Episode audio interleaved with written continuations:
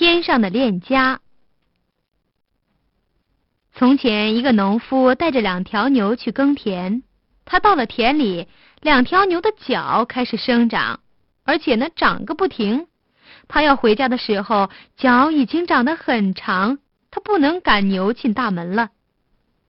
幸亏来了一个屠夫，农夫就把牛卖给了他。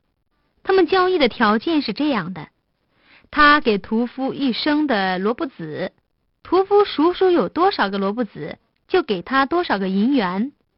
我说这卖的很好。农夫到家里去背了一升萝卜籽来，他在路上掉了一颗，屠夫按照讲定的付钱给他。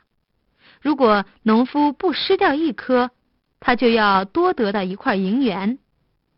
农夫从路上回去的时候，那颗萝卜籽已经长成了一棵树，一直长到了天上。农夫想。因为有这个机会，我应该到天上去看看天使在做什么，并且瞧瞧他们的面孔。他就上了天，看见天使在打燕麦。他站在旁边看，他一面看一面觉得他站在上面的那棵树在动。他向下瞧，看见一个人正要砍树。他想，如果我跌下去，事情就糟了。